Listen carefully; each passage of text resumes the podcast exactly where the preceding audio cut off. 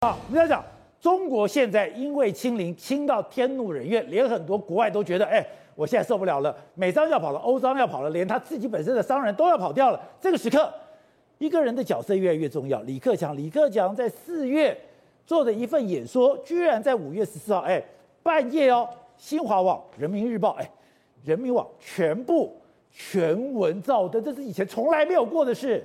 没错，因为如果我们都仔细看的话，它是四月的文章呢，五月五月登出来哈。因为如果只有一批就算了，因为后来在另外一个另外一个人，另外一个一一一，另外在人民日报又有登他另外一篇文章，也就是说，在一天之内有两个李克强。但你如果觉得这个两次有什么重要呢？哈，我就跟你跟大家回忆一件事情，在今年的三月十一号这一天，也就是中国两会结束闭幕的那一天，李克强总理嘛，他就是。一年一度登场可以开记者会的时候，在那个记者会里面，他的第一句话是怎么讲的？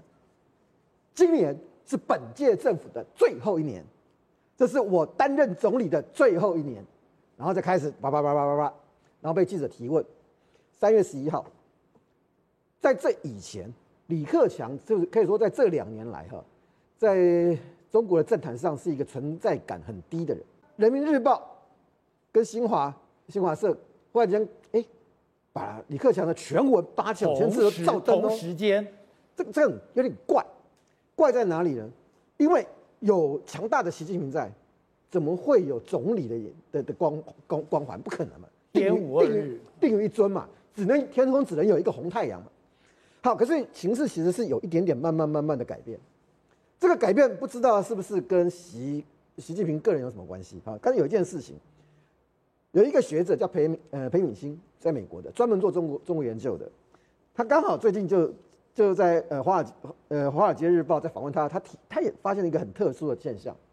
他说他在研究李李克强的政治地位的时候啊，在二零二二年的时候啊，像人民日报啊这些重要的党党营报媒体啊，李克强上头版的次数不多。可是呢，二零一一年很奇怪，多了一倍。你以为多一倍是多少？十五次。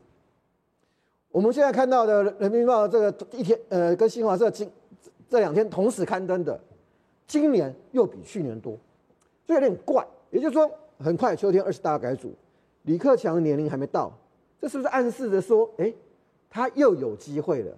只是不晓得是这个位置还是另外其他的位置。